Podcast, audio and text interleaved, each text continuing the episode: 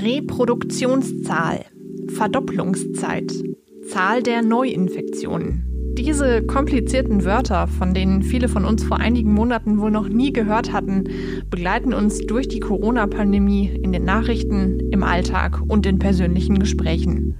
Aber was steckt eigentlich dahinter? Wofür die Kennzahlen genau stehen und wie verlässlich sie sind, das klären wir heute im Nachschlag. Nachschlag, der Recherche-Podcast Ihrer regionalen Tageszeitung. Hallo und herzlich willkommen zu diesem Nachschlag. Mein Name ist Luisa Riepe und ich stelle Ihnen hier immer ein Thema aus unserem Wochenendprogramm näher vor. In dieser Woche ist es ehrlich gesagt ein Thema von der, aus der letzten Woche. Ich greife es aber nochmal auf, äh, weil ich das wirklich persönlich auch sehr spannend finde. Ich freue mich ganz besonders über meinen heutigen Gast. Ähm, ich hoffe nämlich tatsächlich auch, dass ich noch ein bisschen was von ihr lernen kann. Ähm, zugeschaltet aus unserem Hamburger Büro ist mir meine Kollegin Anna Behrendt. Hallo Anna. Hallo.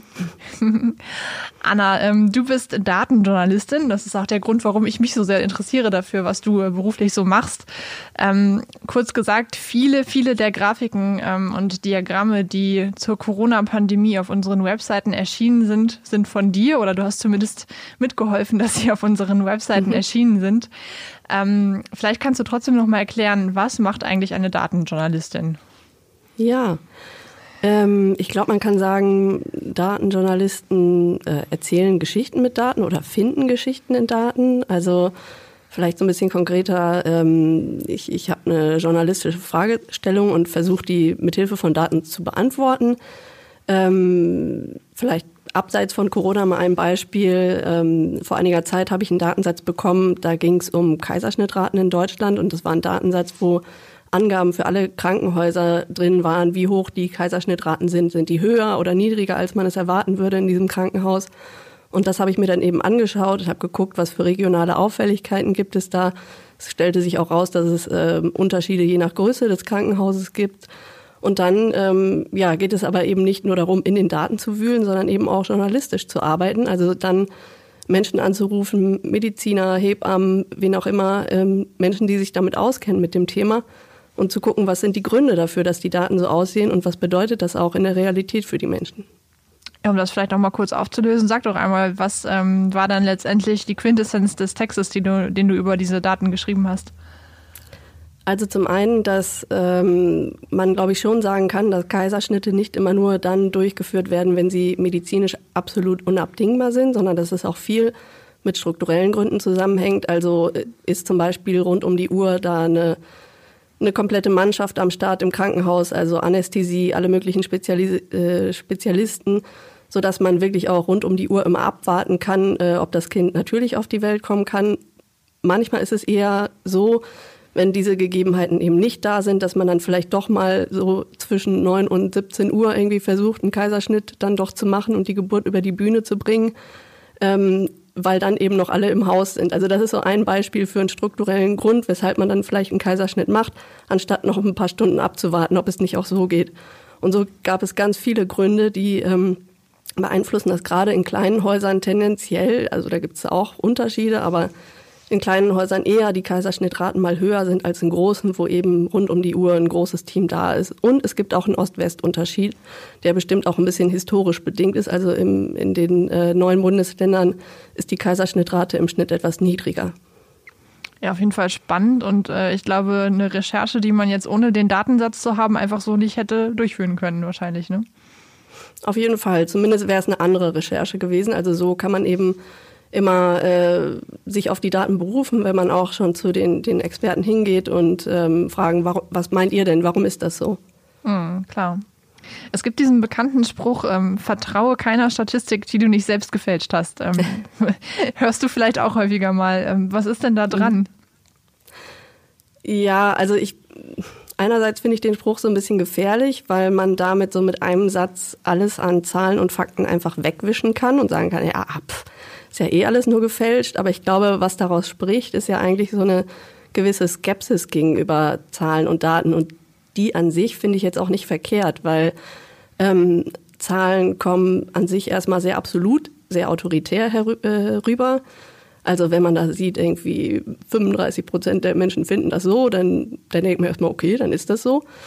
Ähm, aber Zahlen haben natürlich immer auch Fehler, also sind immer fehlerbehaftet und ähm, wurden immer auf eine bestimmte Weise erhoben.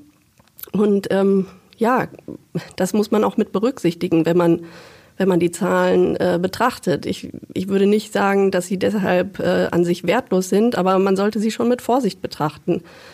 Also zum Beispiel, wenn man jetzt äh, bei so einer Umfrage zum Beispiel, kann ja auch immer viel schiefgehen, zum Beispiel bei der Auswahl. Wenn man jetzt vormittags in der Fußgängerzone eine Umfrage macht, dann erwischt man dort eben auch nur die Leute, die Vormittagszeit haben, in der Fußgängerzone unterwegs zu sein. Und dementsprechend kann natürlich auch das Ergebnis verfälscht sein. Oder wenn ich eine Frage suggestiv gestellt habe oder so. Sie wollen doch sicher, wie die Mehrheit der Deutschen auch, bei der nächsten Bundestagswahl für die CDU stimmen. So eine Frage lässt wenig Spielraum für eine andere Antwort als Ja. Bei sogenannten Suggestivfragen handelt es sich deshalb quasi um ein rhetorisches Mittel der Manipulation. Der Fragesteller arbeitet dabei zum Beispiel mit Unterstellungen wie Sie wollen doch auch, mit Verallgemeinerungen wie alle anderen und mit Verstärkungen wie sicher oder hoffentlich, um die gewünschte Antwort von seinem Gegenüber zu bekommen. Für eine wissenschaftliche Befragung sind Suggestivfragen in der Regel nicht geeignet. So versuchen die Forscher doch meist, ein möglichst gutes Bild der Realität zu erhalten und eben keine manipulierten Antworten. Also da gibt es ganz viele Möglichkeiten, warum, warum Zahlen auch mal trügen können. Oder man kann auch sehr schön ähm, täuschen mit Zahlen. Also wenn man zum Beispiel sagt, uh, der Frauenanteil bei uns in der Partei ist um 100 Prozent gestiegen, oder in der Partei ist vielleicht ein bisschen übertrieben, in der, im Vorstand, und dann ist es halt, sind es jetzt zwei Frauen statt einer, dann klingt ein Anstieg um 100 Prozent total toll, aber mhm. letztlich in absoluten Zahlen wirkt es dann wieder ganz anders. Also wie gesagt, diese, diese Skepsis ähm, finde ich schon richtig, aber ich finde auch, dass Zahlen eben oft die bessere Diskussionsgrundlage sind, als wenn ich jetzt nur zwei Experten angerufen habe und der eine sagt so, der andere sagt so und dann weiß ich eigentlich auch nicht mehr. Mhm, klar. Ich glaube, am Thema Corona-Pandemie werden wir da äh, auf dieses äh, Problem oder auf, auf diesen, auf, auf, diese Zweifel an, an Zahlen und äh, wie, wie man sie einordnen muss, damit man wirklich auch äh, erkennen kann, was sie, was sie zu sagen haben. Darauf werden wir, glaube ich, nochmal kommen. Ähm, auf jeden Fall. Vielleicht aber erstmal vorweg, ähm, warum haben Daten und Zahlen, Statistiken und Grafiken in der Corona-Pandemie überhaupt so eine große Bedeutung? Ich glaube, ich habe selten so viel äh, Kartenmaterial, Grafiken und so weiter in Zeitungen, auf Websites, in der Tagesschau, überall gesehen. Ja, ich denke, das liegt daran, dass, ähm, also das war natürlich oder ist für uns alle erstmal was ganz Unbekanntes und ähm, und wir, also wir, denke ich, so zum einen die Öffentlichkeit, die Bevölkerung, aber natürlich auch äh, Wissenschaftler, Politiker, ähm, haben sozusagen danach gegiert, äh, irgendwas Handfestes über dieses Virus, über diese Pandemie zu erfahren. Und ähm, ja, da, da wurden wir eben dann ziemlich zurückgeworfen auf diese Zahlen, die einzigen Zahlen, die es gab, mit denen wir da arbeiten konnten, an denen wir uns entlanghangeln konnten. Ähm, es hat sich ja auch viel dann äh, im Diskurs gezeigt, dass man eben auch viel in Kontakt mit Wissenschaftlerinnen und Wissenschaftlern kam und dass dieses Zusammentreffen von Medien, Politik und Wissenschaft auch dann manchmal so gewisse Reibungen hervorruft, weil das mhm. sonst nicht immer unbedingt so so üblich ist, dass Ergebnisse aus der Wissenschaft so direkt in die Medien rüberschwappen. Ja, und so ähnlich würde ich sagen, ist das auch mit diesen Fallzahlen, die wir dann überall gesehen haben. Ähm, also alle haben irgendwie so nach Leitplanken gesucht, äh, nach denen man sich richten kann. Ähm, und die haben ja auch eine ganz explizite Bedeutung gehabt, diese Zahlen, oder haben sie natürlich immer noch. Ich rede jetzt so ein bisschen in der Vergangenheit, weil es, die Lage im Moment eben etwas entspannter ist, aber es ist ja durchaus alles nicht vorbei. Ähm, und genau, Politikerinnen und Politiker haben ja daran konkrete Entscheidungen getroffen anhand dieser Zahlen. Ja, Du sagtest es gerade gerade am Anfang, ähm, als die Pandemie sozusagen äh, ihren Höhepunkt auch erreicht hatte, ähm, war es ja so, dass, dass man sich auf die Zahlen verlassen musste, die man hatte, so hast du es gerade ausgedrückt. Mhm. Und da waren ja gerade in den Medien häufig zwei Quellen genannt worden. Ähm, einmal die, äh, das Robert-Koch-Institut, das Zahlen veröffentlicht hat, und auch die Johns Hopkins Universität aus den USA. Ähm, mhm. Kannst du zu den beiden Quellen vielleicht mal sagen, was sagen? Was sind das für Quellen und wer steckt dahinter? Ja, Also vielleicht zuerst zum Robert Koch Institut. Ähm, das ist sozusagen die Bundesbehörde in Deutschland für Infektionskrankheiten, aber auch für nicht übertragbare Krankheiten. Das heißt, das ist deren eigenste Aufgabe, sich um die Erfassung äh, und Veröffentlichung solcher Zahlen zu kümmern. Das heißt, die machen sonst auch so Sachen wie die, die Grippezahlen, ähm, also von den jährlichen Grippewellen verfolgen und veröffentlichen ähm, oder informieren auch sehr viel zu, zu Impfthemen, weil eben auch ähm, das Verhindern von Krankheiten zu deren Aufgabenbereich gehört. Und die sind dem äh, Gesundheitsministerium unterstellt, sind eine sogenannte Ressortforschungseinrichtung. Und genau, also das ist sozusagen in Deutschland die äh, offizielle Stelle für Daten zu Corona und zu allen möglichen äh, anderen Krankheiten. Ähm, ja, das hat eben gewisse Vor- und Nachteile. Ich würde sagen, die, die Daten vom Robert-Koch-Institut sind schon sehr verlässlich. Aber es ist eben eine Behörde und es gibt einen Meldeweg äh, von den äh, lokalen Gesundheitsämtern bis hin zum Robert-Koch-Institut. Deswegen ähm, waren und sind die Daten vom Robert-Koch-Institut ähm, eben auch oft nicht die schnellsten. Hm. Ähm, genau. Äh, das ist ein Thema, da, da könnten wir sonst vielleicht auch nochmal gesondert drauf eingehen. Ähm, ich kann sonst gerne erst noch mal kurz was zur Johns Hopkins Universität sagen, weil mhm. das hat man ja auch viel gesehen. Äh, ich glaube, auch die Tagesschau hat teilweise am Anfang eher die Zahlen von Johns Hopkins auch für Deutschland zitiert äh, und nicht die Zahlen vom Robert Koch Institut, eben aufgrund dieser Meldeverzögerung. Mhm. Ja, und Johns Hopkins ist halt ähm, eine Privatuni in Baltimore und ähm, eine Professorin hat da diese Seite äh, zu Beginn der Pandemie ins Leben gerufen, äh, um eben der Öffentlichkeit ähm, Zahlen und Fakten zu dieser Pandemie verfügbar zu machen und auch für andere Wissenschaftler, damit die sich eben informieren können über den Verlauf der Pandemie weltweit. Mhm. Und daraus ist eben so eine, ja, eine ziemlich große Datensammlung geworden für, irgendwann waren es mal 180, ich weiß nicht, ob es inzwischen wirklich alle Länder der Welt sind.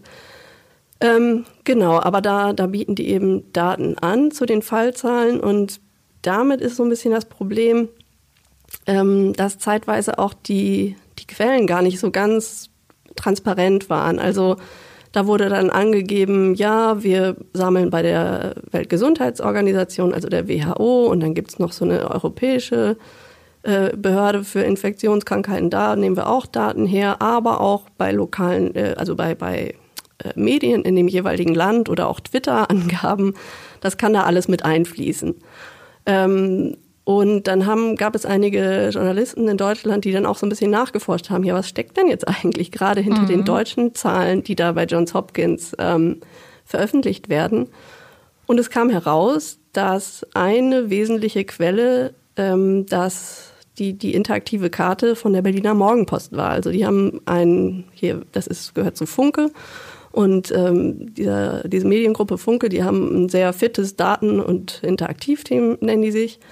Und die hatten halt ziemlich früh so eine Landkarte mit den Fällen in Deutschland und hatten dafür eben von ähm, Landkreisen und lokalen Behörden und so automatisiert die Daten abgegriffen, weitestgehend automatisiert, soweit das ging.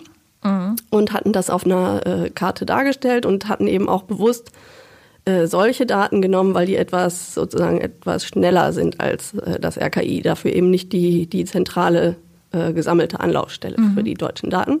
So, und äh, darauf hat sich also Johns Hopkins dann zum Beispiel viel gestützt, äh, kam dann mehr so durch Zufall raus und Zeit ja, das Online. War ganz, das war ganz ja? lustig, ne? Da, da haben dann Journalisten getwittert, so ups, irgendwie meine Daten, die ich jetzt erhoben habe, sind jetzt irgendwie genau. hier in der Tagesschau und werden zitiert als Daten der Johns Hopkins Universität. Mhm. Also es war jetzt auch nicht so, dass da gefragt wurde, großartig.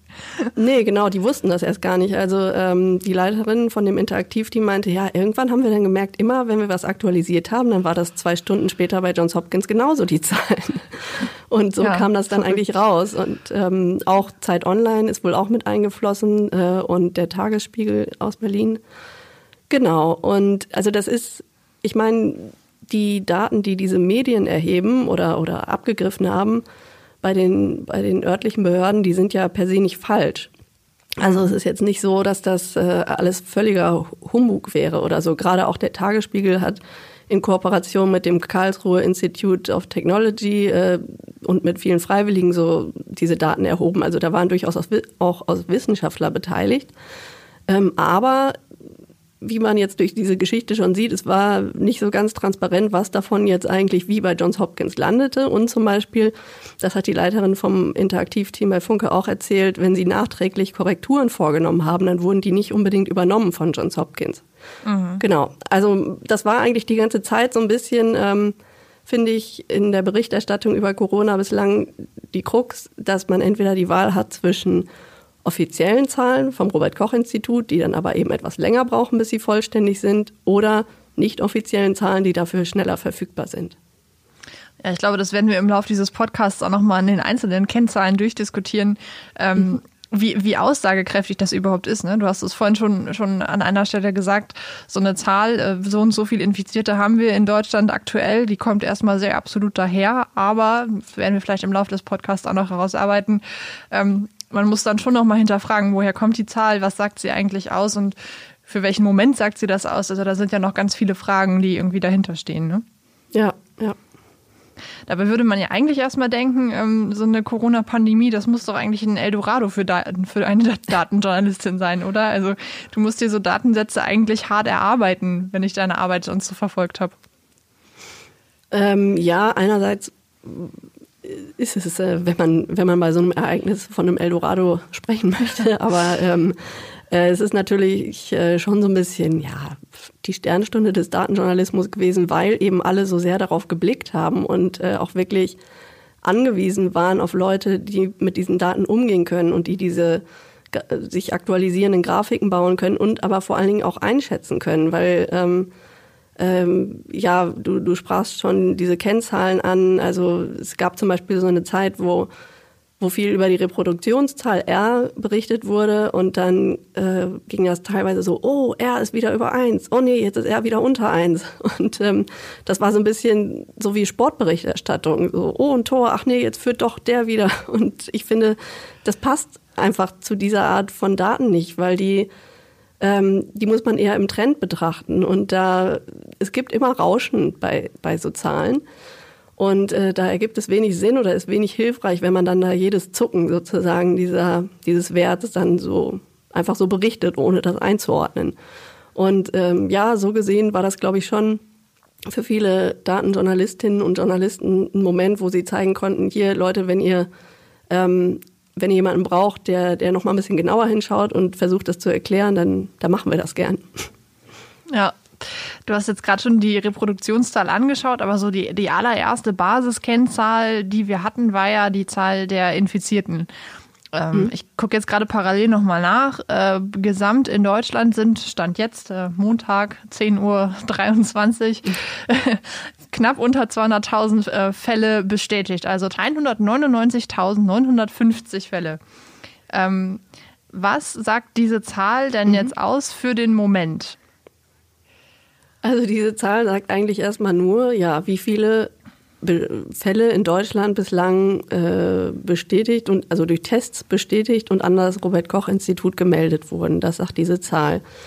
Ähm, die sagt nichts über die Dunkelziffer, die es vielleicht äh, oder nein, die es bestimmt äh, gibt oder wie, wie hoch die ist. Also ähm, es ist stark anzunehmen, dass die wirkliche Anzahl der Fälle weitaus höher liegt und ähm, diese diese Gesamtzahl sagt jetzt eben auch nur wenig über die aktuelle Dynamik aus, weil ähm, wir haben ja zum Glück ähm, eine, eine sinkende Anzahl von Neuinfektionen. Das heißt, zu dieser jetzt ziemlich großen Zahl, du hast es gesagt, fast 200.000 kommen halt äh, täglich immer nur noch so rund 300 Fälle, Gott sei Dank im Moment dazu.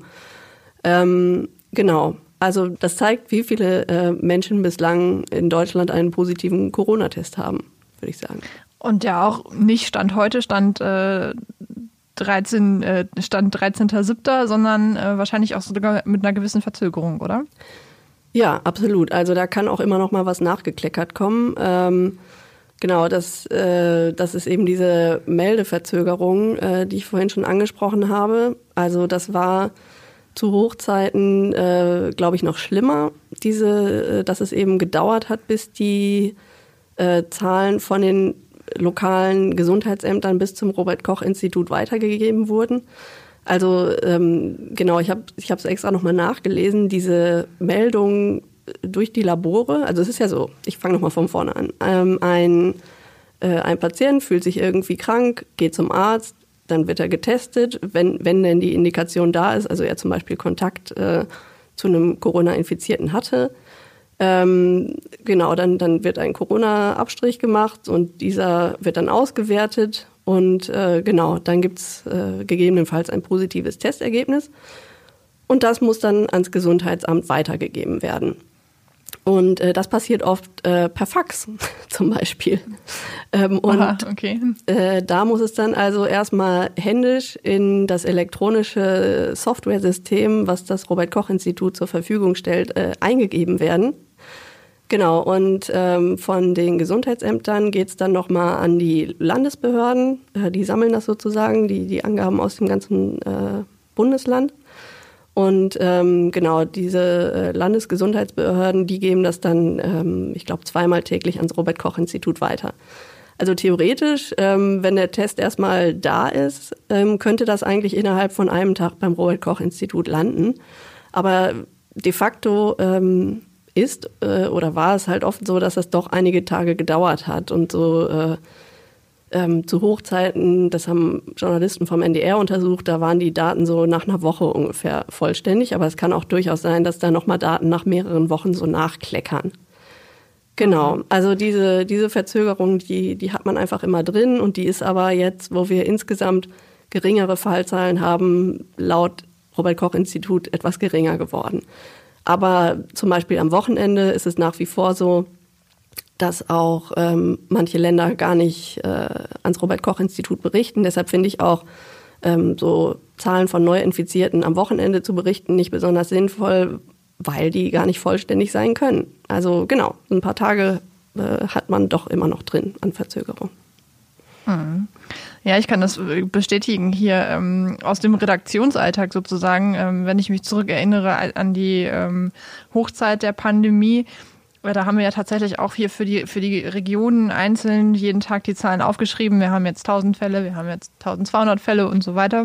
Mhm. Und haben uns dann manchmal gewundert, wenn ähm, von, von, von dem jeweiligen Gesundheitsamt dann die Zahlen ähm, eine Woche später vielleicht sogar nochmal nachkorrigiert wurden. Ne? Mhm. Also dann ähm, wurde sozusagen am, am Mittwoch dieser Woche ähm, nochmal die Zahl vom Mittwoch von letzter Woche korrigiert. Ja. Ähm, und die Gesundheitsämter sagten uns dann damals auf Nachfrage, ja, das ist für uns auch total schwierig, im Gesundheitsamt selber diese, diese Zahlen überhaupt erstmal zusammenzutragen. Da sind so viele Menschen, so viele Abteilungen beteiligt, ähm, dass das dann auch selbst für so ein einzelnes Gesundheitsamt schon schwierig ist, den Überblick zu behalten. Ja, ich glaube, das hat bei vielen zu Verwirrung geführt. Also äh, sicherlich auch ähm, würde ich mal sagen, bei, bei den Leserinnen und Lesern, aber auch unter den Journalistinnen und Journalisten. Also ich hatte das auch teilweise, dass ich dann wirklich ähm, Visualisierungen gebaut habe auf Basis verschiedener Datenquellen und gesagt habe, so Leute, entweder hier, ihr nehmt mehr äh, die, die Daten, die sich auf die Gesundheitsämter beziehen oder die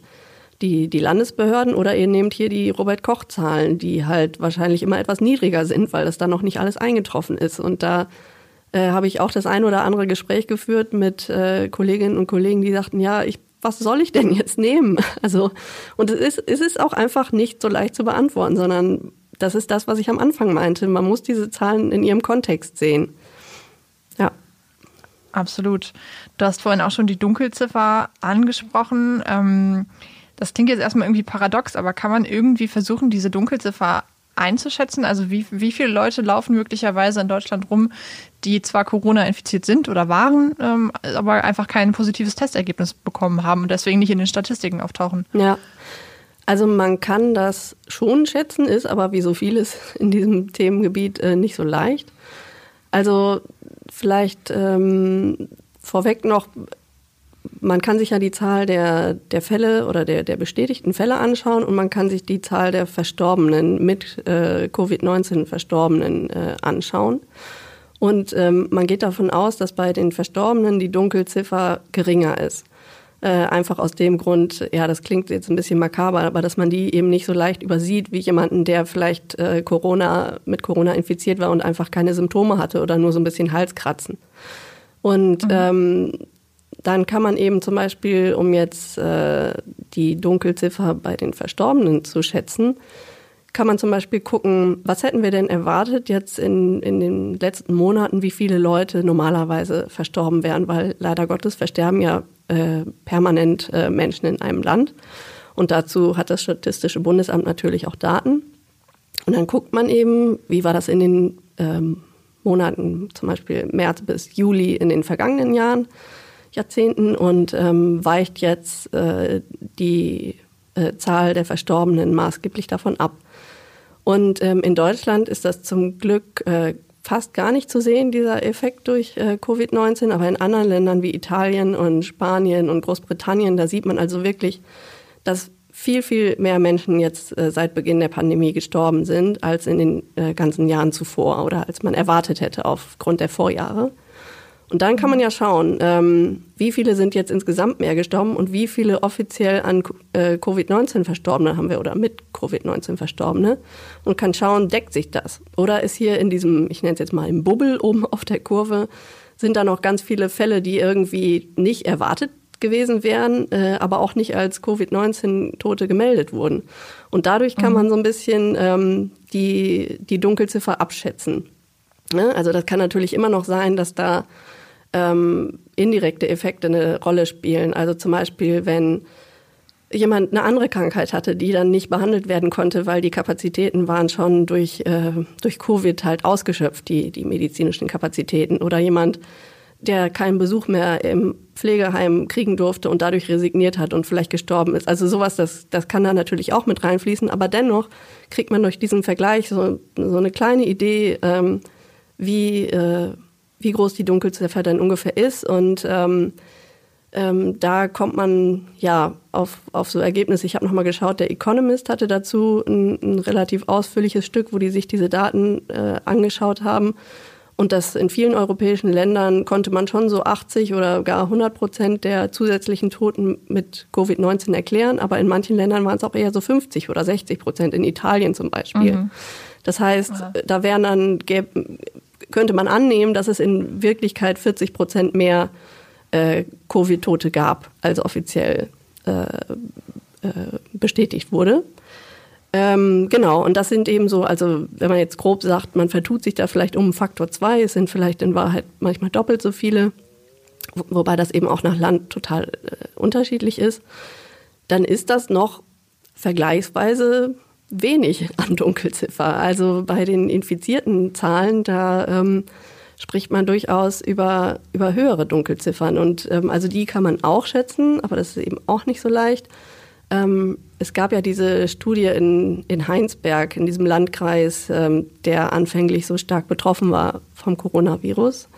Da gab es ja diese ähm, Karnevalssitzung, wo ein Ehepaar äh, wahrscheinlich sehr viele andere Menschen angesteckt hat und deshalb ähm, äh, wurden da in der Gemeinde Gangelt, äh, gab es sehr, sehr viele Fälle äh, zu Beginn der Corona-Krise. Mhm. Und, ähm, und genau, da hat man dann so eine, so eine Querschnittsuntersuchung gemacht. Das heißt, man hat zufällig Leute aus der Bevölkerung ausgewählt und geguckt, äh, wie viele von denen haben Antikörper gegen das Coronavirus, also waren vermutlich damit infiziert. Und äh, daraus kann man dann ja eben schauen, wie viele waren gemeldet und wie viele waren jetzt durch diese, wie viele ergibt diese Untersuchung, wie viele waren tatsächlich infiziert. Ne? Und äh, kann das mit der offiziellen Zahl abgleichen. Und das waren da in Gangelt, waren eben fünfmal mehr Menschen infiziert, als vorher gemeldet gewesen waren. So, das wäre also okay. ein Faktor fünf, aber das ist dann, äh, das kann man auch wieder nicht so ohne weiteres ähm, auf Deutschland hochrechnen, weil eben das Infektionsgeschehen da eine ganz besondere Dynamik hatte und ähm, genau, also da, da sollte man vorsichtig sein, das, das einfach so zu übernehmen. Ähm, genau. Aber ähm, Experten gehen auch davon aus, dass in Deutschland im Moment nicht mehr als äh, ungefähr ein Prozent der Leute ähm, das Coronavirus hatte. Also das, das wären dann 800.000 und das wäre also ein Faktor vier mehr, als wir im Moment äh, offiziell haben. So, das, das mhm. sind mal so Anhaltspunkte, ne? Aber das ist alles nicht in Stein gemeißelt. So, ja. Mhm, absolut. Weil du jetzt gerade diese Studie nochmal ansprichst. Ähm, irgendwie ist das ja auch ein ganz gutes Beispiel für das, was du vorhin schon auch schon mal angesprochen hast, nämlich diese ähm, ja, äh, diesen besonderen Fokus, der auf dem Coronavirus lag und auch irgendwie die Berichterstattung der Medien direkt über solche Studien und was dabei alles schieflaufen kann, ja vor allem. Am 4. Mai stellte ein Forschungsteam der Universität Bonn erste Ergebnisse der sogenannten Heinsberg-Studie der Öffentlichkeit vor. Ein Team um den Professoren Hendrik Streeck hatte in der Ortschaft Gangelt eine große Zahl von Einwohnern befragt, Proben genommen und analysiert. Die Universität selbst zitierte den Studienleiter damals recht zurückhaltend so Mit unseren Daten kann nun zum ersten Mal sehr gut eingeschätzt werden, wie viele Menschen nach einem Ausbruchsereignis infiziert wurden. In unserer Studie waren das 15 Prozent für die Gemeinde Gangelt. Natürlich wurde diese Studie in den Medien aufgegriffen. Die Überschriften lauteten in den nächsten Tagen wie folgt. Hohe Dunkelziffer bei den Corona-Infektionen vermutet, möglicherweise 1,8 Millionen Infizierte in Deutschland. Wie hast du das beobachtet? Kannst du da vielleicht noch mal einen Satz zu sagen? Ja, ähm, also zum einen bei, bei dieser ähm, Heinsberg-Studie, die ist ja so ein bisschen in Verruf geraten, wenn man das so nennen kann. Ähm, da wurden ja ziemlich früh so Zwischenergebnisse vorgestellt. Und das noch, äh, bevor es irgendeine wissenschaftliche Veröffentlichung dazu gab. Und das dann auch noch in Kooperation mit dieser PR-Agentur, die ja auch durchaus umstritten äh, war oder ist. Ähm, also da Genau, und viele Wissenschaftler haben auch äh, kritisiert, dass sie dann eben das, was da gesagt wurde, nicht so richtig einschätzen konnten, weil es eben noch kein detailliertes Manuskript dazu irgendwo zu lesen gab und so weiter. Und ähm, also da habe ich auch persönlich den Eindruck, dass man da vielleicht ein bisschen zu schnell sein wollte, weil eben alle so gelächzt haben nach Ergebnissen, nach Erkenntnissen über dieses Virus. Ähm, und später hat, haben dann ja aber die Forscher eben ähm, ihre Veröffentlichung geschrieben und haben die auf einen sogenannten Preprint-Server hochgeladen. Das bedeutet, dort liegt dann dieses Manuskript schon mal und es ist noch nicht von einer wissenschaftlichen Fachzeitschrift ähm, begutachtet und für gut befunden worden. Aber die Fachöffentlichkeit kann das dort eben schon mal lesen und ähm, das soll eigentlich der Verbesserung dienen. Also, dass man dort ähm, Feedback bekommen kann und so weiter. Und das, diese Preprint-Server oder diese Veröffentlichungen vor Begutachtung, die waren jetzt ja in vielen Fällen eigentlich problematisch, dadurch, dass eben äh, ja, Journalistinnen und Journalisten hingegangen sind und sich da einzelne Dinge rausgegriffen haben oder auch im Falle der Studie von Herrn Drosten dann einzelne Kritikpunkte von anderen Wissenschaftlern rausgegriffen haben und ja, das so ein bisschen zu einem Gelehrtenstreit, würde ich sagen, hochstilisiert haben. Das ist aber in der Wissenschaft was total Normales, ähm, dass man sich gegenseitig kritisiert und das soll am Ende eigentlich nur die Qualität erhöhen und, und man hat eben diesen transparenten Austausch und ja, sich kritisieren, Dinge verbessern, das gehört einfach dazu. Und aber dieser, Prozess, ähm, der, der war halt so direkt, äh, wurde so von den Medien ganz, ganz nah beobachtet und teilweise vielleicht mit zu wenig Distanz, würde ich sagen. Mhm. Ja, ich glaube, da kann man durchaus auch mal ähm, selbstkritisch auf unsere Branche schauen und dann vielleicht auch mal den Wissenschaftlern zustimmen, die dann sagen, irgendwie, das ist seit Jahren gelernte Praxis bei uns und auch eine gute Praxis, wie du ja gerade gesagt hast. Äh, und ihr stützt euch da jetzt auf, auf, ähm, auf Erkenntnisse, die, die so noch gar nicht überprüft oder den, durch den Diskurs gegangen sind. Ähm, ja, ja, das. Also ich, ich will das auch gar nicht so pauschalisieren. Also der, die Berichterstattung war ja sehr unterschiedlich und es gab auch viele Kolleginnen und Kollegen, die das sehr gut eingeordnet haben. Aber ich glaube, gerade wenn, wenn das dann so in, äh, in Ressorts rüberschwappt, die sonst mit diesen Thematiken gar nicht viel zu tun haben, dann ist einfach die Gefahr da, dass man denkt, oh, der eine, der hat jetzt hier was Kritisches gesagt, dann ist das vielleicht totaler Nonsens, was der Wissenschaftler da veröffentlicht hat. Also das, das hat einfach auch ähm, ja so ein bisschen äh, damit zu tun, ob man sonst mit, mit dieser Wissenschaftswelt in Kontakt kommt. Mhm, verstehe. Lass uns doch mal, zu, noch mal zurück zu den äh, Zahlen gehen. Wir haben ja vorhin schon über die Gesamtzahl der Infizierten gesprochen. Es gab ja aber noch viel mehr äh, Kennzahlen, über die wir im Laufe der Zeit ähm, mit der Corona-Pandemie gesprochen haben, die irgendwie auch so, ähm, ja, so gefühlt für, für den Beobachter aus dem Nichts irgendwie neu dazukamen. Mhm. Eine hatten wir schon angesprochen, das ist ähm, die Reproduktionszahl R. Mhm. Ähm, kannst du noch mal kurz sagen, was die bedeutet und ähm, was auch eine Veränderung dieser Zahl bedeutet? Ja, ähm, also die Reproduktionszahl bezeichnet erstmal, ähm, wie viele Menschen ein Corona-Infizierter im Schnitt ansteckt. Also eine Reproduktionszahl von 1 bedeutet, ein Infizierter steckt einen weiteren an. Und ähm, genau deshalb war eben auch diese Schwelle von 1 so bedeutsam, weil wenn dieser Wert unter 1 sinkt, dann nimmt die Zahl der Neuinfektionen insgesamt ab. Und wenn er eben da drüber liegt, dann nimmt er insgesamt zu, äh, nimmt die Zahl der Neuinfektionen insgesamt zu.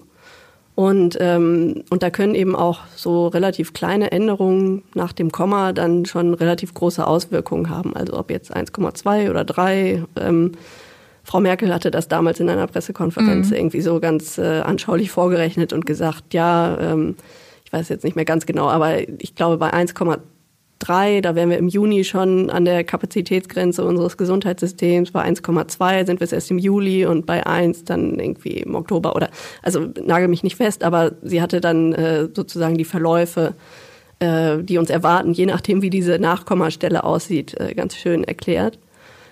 Genau. Und äh, also ich kann auch noch was dazu sagen, wie das äh, berechnet wird vom RKI, aber ich, ich weiß nicht, ob es zu weit führt. Ist vielleicht ähm, nur so viel. Ähm, die Reproduktionszahl bezeichnet auch immer nur oder beschreibt das Infektionsgeschehen von ungefähr vor anderthalb Wochen. Das heißt, äh, das sollte man auch immer berücksichtigen dabei.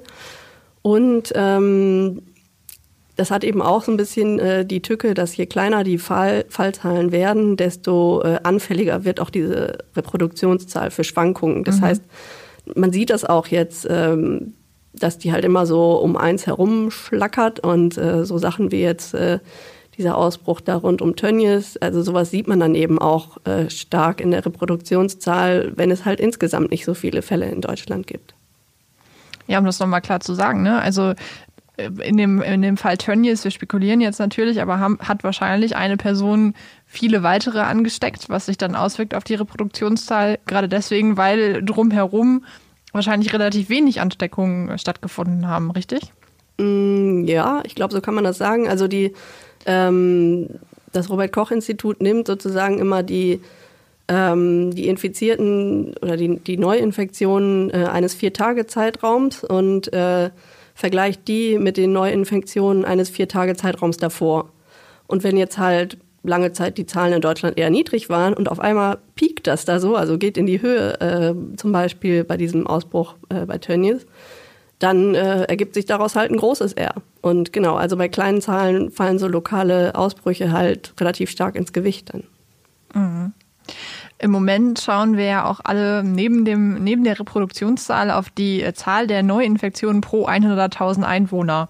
Mhm. Ähm, das ist ja jetzt zum ersten Mal eine Zahl, die sich natürlich irgendwie mathematisch berechnen lässt, aber es hat ja vor allem politische Gründe, dass, dass die jetzt so wichtig ist ähm, nämlich denen, dass ähm, Bund und Länder beschlossen haben, dass Kreise und Städte wieder zurück in den Lockdown müssen, wenn die Grenze von 50 Neuinfektionen pro Woche überschritten ist. In, in Bayern und Berlin sind äh, die Grenzen sogar noch stärker. Mhm. Ähm, woher kommen diese Grenzen?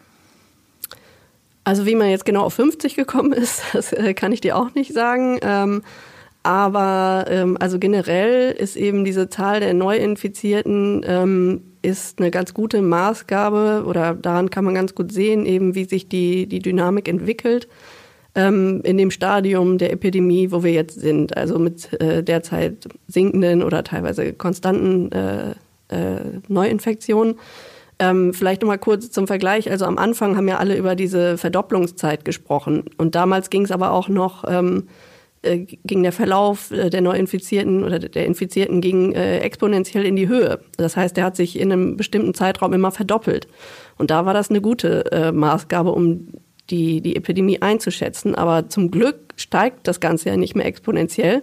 Und deshalb sind jetzt so generell diese, diese Neuinfizierten pro Tag schon mal eine gute Größe.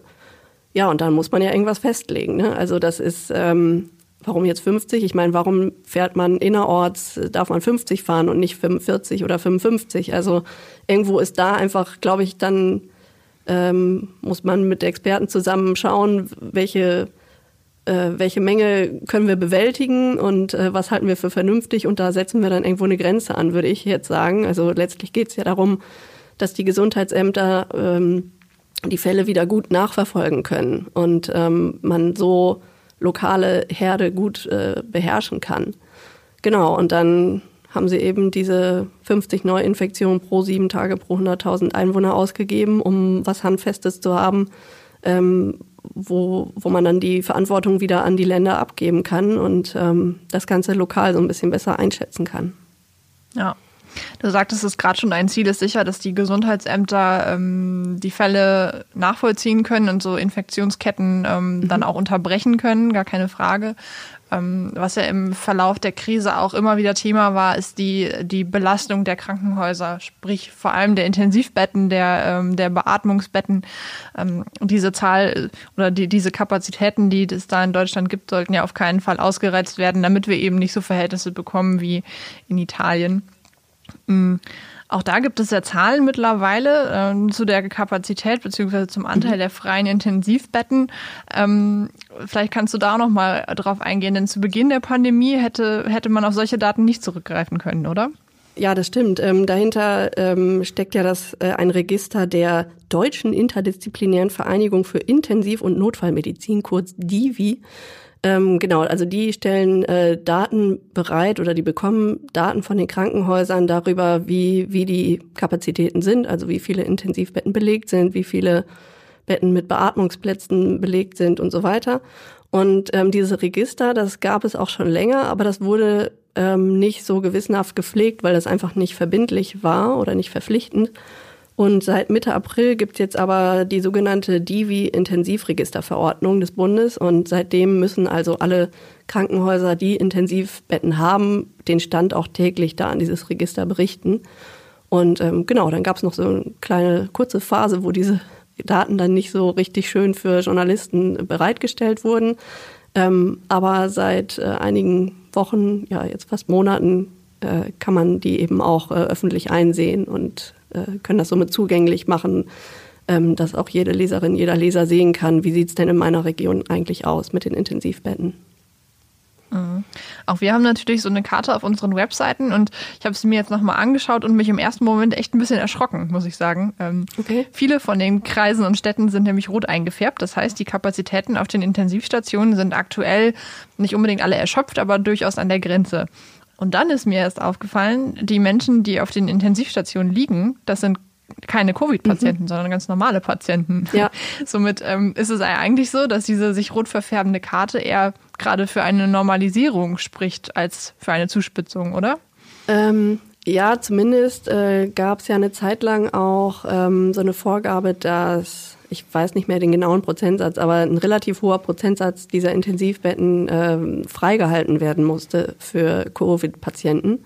Und ähm, dieser Anteil, der wurde reduziert. Also ich will jetzt nicht genau sagen, auf, auf wie viel, weil das, da, das habe ich gerade nicht im Kopf, aber ja klar, das sind nicht alles Covid-Patienten, die, die dort liegen. Und natürlich gibt es immer Menschen, die, ähm, die intensivmedizinische Betreuung brauchen, ja. Aber ähm, die Anzahl der Covid-Patienten gibt es zum Beispiel auch äh, auf Kreisebene, kann man die auch anschauen, da auf dieser oder auf einer ähnlichen Karte, die wir haben. Alles klar, dann schaue ich nochmal nach. ähm, wir gehen jetzt so langsam an den, äh, ans Ende unseres Podcasts. Ähm, mich würde nochmal interessieren, ähm, wenn du so zurückblickst auf die letzten paar Monate, was war so die, die lehrreichste Grafik, die lehrreichste Grafik, die wichtigste Statistik, die du während der Pandemie gemacht hast? Ja, ähm, echt gar nicht so leicht zu beantworten, weil, weil ich echt viele gemacht habe in der Zeit und äh, die natürlich irgendwie alle wichtig fand. Aber ähm, also ich, für mich war eine zentrale Grafik äh, äh, die, die wir auch lange dann auf unserer Startseite hatten. Also es war im Prinzip einfach eine Tabelle mit den ähm, aktuellen Fallzahlen ähm, für die Bundesländer in unserem Verbreitungsgebiet mit, ähm, mit einem Trend, wie sich die Neuinfektionen über die letzten 14 Tage entwickelt haben und äh, auch die, die Angabe der Todesfälle. Also das war einfach nochmal so, ähm, ja, für, für die einzelnen Länder in unserem Gebiet aufgeschlüsselt, ähm, ähm, wie der Stand so ist und ähm, äh, das ist eben auch was, was es dann ja vielleicht in der Tagesschau nicht unbedingt gibt. Und ähm, deshalb, das habe ich so selten woanders gesehen und deshalb fand ich das auch eine besonders schöne Grafik. Und äh, wenn du jetzt nochmal über unsere Medien hinausschaust, ähm, ich weiß, Datenjournalisten sind ja irgendwie eine große deutsche Community. Ähm, wenn es irgendwo gute Beispiele gibt, dann werden die per Twitter geteilt und auch diskutiert. Ist dir noch ein Beispiel eines Kollegen aus dem im Kopf geblieben? Ähm, Gab es mal so einen Aha-Moment, wo du gedacht hast, ja, da hat wirklich ein Kollege das mal richtig gut aufgeschrieben, dass es jeder versteht? Auf jeden Fall. Also da gab es viele sehr gute Beispiele. Ähm, also ich habe zum Beispiel immer wieder die Stücke von der Süddeutschen Zeitung gelesen. Die haben auch ein äh, ziemlich gutes Datenteam. Und da gab es ein Stück, ich glaube, das hieß äh, Der lange Weg durch die Pandemie. Das war relativ am Anfang. Und da haben sie zum Beispiel so äh, Modelle richtig äh, durchgerechnet. Also was passiert, wenn wir jetzt wie lange äh, welche Beschränkungen durchhalten. Ähm, haben sie eben ja nicht einfach irgendwelche fertigen Zahlen da präsentiert, sondern haben sich richtig damit beschäftigt, wie funktionieren diese Modelle, mit denen man den Verlauf der Pandemie vorhersagen kann, die auch von Wissenschaftlerinnen und Wissenschaftlern benutzt werden und haben da eben das selber äh, ausprobiert und äh, ziemlich gut erklärt auch, finde ich. Also das fand ich ein sehr gutes Stück aber auch viele andere. Also ich zum Beispiel ein Kollege beim Spiegel, Holger Dambeck, der hat sich sehr mit diesem schwedischen Sonderweg, wie es immer hieß, äh, beschäftigt und hat sich da richtig reingefuchst in die verschiedenen Zahlen. Ähm, oder auch der NDR hatte auch viele gute Stücke. Zum Beispiel hat da ein Kollege, Björn Schwendker, der hat berechnet, wie viele Lebensjahre äh, den Verstorbenen an, an, oder mit Covid Verstorbenen im Schnitt verloren gegangen sind, weil es ja diese Aussage von Boris Palmer gab, ja, ach, die werden doch äh, jetzt sinngemäß, die werden doch eh äh, bald verstorben. Und dann haben die NDR-Kollegen eben ausgerechnet und gezeigt, nein, das stimmt nicht. Äh, diesen Menschen sind etliche Lebensjahre verloren gegangen. Und ähm, genau, gerade solche, solche Herangehensweisen, wo man auch solche Aussagen einfach mal konterkarieren kann mit Daten, die finde ich wirklich ziemlich gut und wichtig. Ja, ich finde, daran zeigt sich nochmal, was Datenjournalismus tatsächlich leisten kann. Ähm, und ich glaube, da bin ich total bei dir, dass sich das jetzt am Beispiel dieser Corona-Pandemie nochmal sehr, sehr gut gezeigt hat, ähm, wie hilfreich und das auch teilweise sein kann, ähm, eben nicht nur zu, nicht nur die Stimmen einzuholen, wie wir das als Journalisten ja so gerne machen, sondern tatsächlich sich auch selber äh, dann mal eine Datengrundlage zu schaffen. Ja, auf jeden Fall. Ähm, mich würde jetzt noch interessieren, ich weiß, es ist eine unglaublich schwierige Frage, aber wenn, wenn ich sie einem Kollegen zutraue, dann dir, ähm, Du hast die Pandemie von Anfang an beobachtet und immer wieder auf die Zahlen und Grafiken geschaut. Ähm, wie siehst du denn jetzt die Entwicklung der letzten Woche? An welchem Punkt in der Pandemie sind wir? Das ist wirklich schwierig, weil ich bin ja auch keine Wissenschaftlerin. Ich bin zwar Wissenschafts- und Datenjournalistin, aber ja. Ähm, also ich denke, da geht es mir wie vielen anderen auch, dass man eben im Moment so ein bisschen aufatmet und denkt, wir haben das in Deutschland eigentlich äh, ganz gut in den Griff bekommen ähm, ne, Stichwort äh, kaum Übersterblichkeit und solche Sachen und sinkende Fallzahlen äh, insgesamt auf niedrigem Niveau die ganze äh, letzten Wochen. Ähm, insofern, ja, erstmal ist da natürlich ein Stück weit Entspannung und ähm, ich bin mir wirklich im Moment so ein bisschen unschlüssig, was die zweite Welle angeht, von der ich lange ausgegangen bin, dass sie auf jeden Fall kommt und ich halte es auch immer noch für wahrscheinlich, dass sie kommt, wenn erstmal ähm, der Herbst und Winter wieder da ist. Man weiß halt noch relativ wenig über die Saisonalität dieses Virus, also inwiefern äh, gutes oder schlechtes Wetter ähm, die Ausbreitung beeinflusst. Also da gab es ja durchaus Vermutungen, dass ähm, man da im Sommer bessere Karten hat, aber ich könnte mir eben vorstellen, dann im Herbst und Winter, wenn Menschen auch wieder mehr in geschlossenen Räumen zusammen sind, dass es durchaus eine zweite Welle geben kann. Deshalb ähm, bin ich auch eher so ein bisschen vorsichtig, was jetzt Aufhebung von Mundschutzpflicht und solche Dinge angeht, die diskutiert werden. Ich kann es nicht mit abschließender Sicherheit sagen, aber ich würde denken, dass nach wie vor Vorsicht geboten ist. Ähm, genau, und so als Datenjournalistin gehe ich auf jeden Fall davon aus, dass das Thema uns noch weiter begleitet, also mindestens bis ein Impfstoff gefunden ist. Und ähm, gucke, dass meine Diagramme sich weiter fleißig aktualisieren und werde auch auf jeden Fall vor allen Dingen jetzt auf die die direkten und indirekten Folgen dieser äh, Pandemie blicken. Also wer, wer verliert insbesondere dadurch äh, zum Beispiel und solche Dinge. Ähm, das, das wird uns auf jeden Fall noch eine Weile beschäftigen. Da bin ich sicher und ich bin wirklich sehr froh und dankbar, dass ähm, du dich um diese Daten kümmerst, damit wir sie wunderbar auf unseren Seiten präsentieren können. Sehr gerne. Anna, ganz vielen Dank, dass du dir auch jetzt die Zeit genommen hast, äh, für diesen Podcast. Ich könnte mir vorstellen, das wäre so ein kleiner Evergreen tatsächlich, den, den man sich auch vielleicht auch mal anhören kann in einem halben Jahr. Denn ich glaube, es ist immer sehr, sehr hilfreich, sich äh, nochmal erklären zu lassen, woher die Zahlen und Daten eigentlich kommen, auf die wir da alle so blicken. Sehr gern geschehen. Alles klar. Dann äh, sage ich vielen Dank und tschüss nach Hamburg. Das war Nachschlag, der Recherche-Podcast zum XL, dem Wochenendspezial von der Neuen Osnabrücker Zeitung, der Schweriner Volkszeitung und des Schleswig-Holsteinischen Zeitungsverlags. Vielen Dank, dass Sie zugehört haben. Wenn Sie mehr zum Thema der heutigen Folge wissen möchten, auf der Internetseite Ihrer regionalen Tageszeitung finden Sie das Stück Zahlen und Fakten zum Coronavirus von meiner Kollegin Anna Behrendt, in dem sie den Verlauf der Pandemie nochmal in vielen Grafiken zusammengefasst hat. In der nächsten Woche geht es bei uns um die Ostseefischerei. Meine Kollegin Andrea Jeska hat einen waschechten Fischer getroffen, der ihr mehr über die Geschichte dieses traditionsreichen und vom Aussterben bedrohten Handwerks erzählt hat. Ich würde mich freuen, wenn Sie auch nächste Woche wieder zuhören.